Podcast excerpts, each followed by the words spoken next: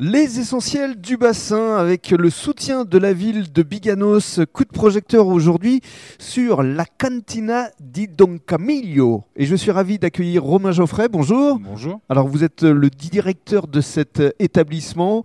Oui. Actuellement, euh, durant euh, la période que nous traversons, vous proposez des plats emportés. Vous allez nous détailler votre carte exclusivement de produits italiens. Il y a même un côté épicerie finici.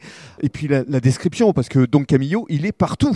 Il est partout. ouais. Que ce soit en photo, à travers euh, des films, il y a un décor magnifique que vous allez euh, nous décrire. Mais dans un premier temps, parlons de vous. Vous êtes un, un bébé de la restauration. Vous avez toujours euh, nagé dans cet univers. J'ai toujours fait ça depuis la- le plus jeune âge.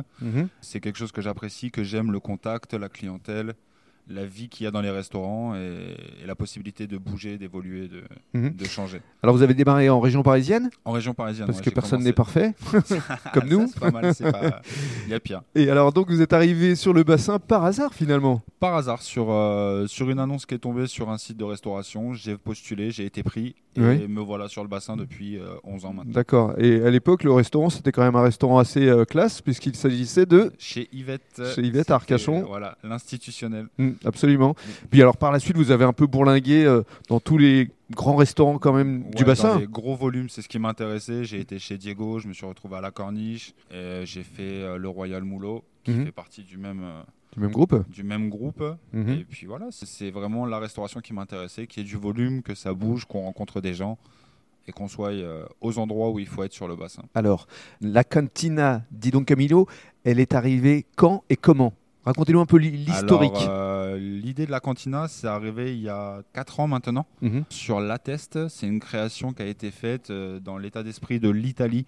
Et on a un, un patron qui adore l'Italie, qui était branché là-dessus et qui a vu le filon arriver avec le Don Camillo.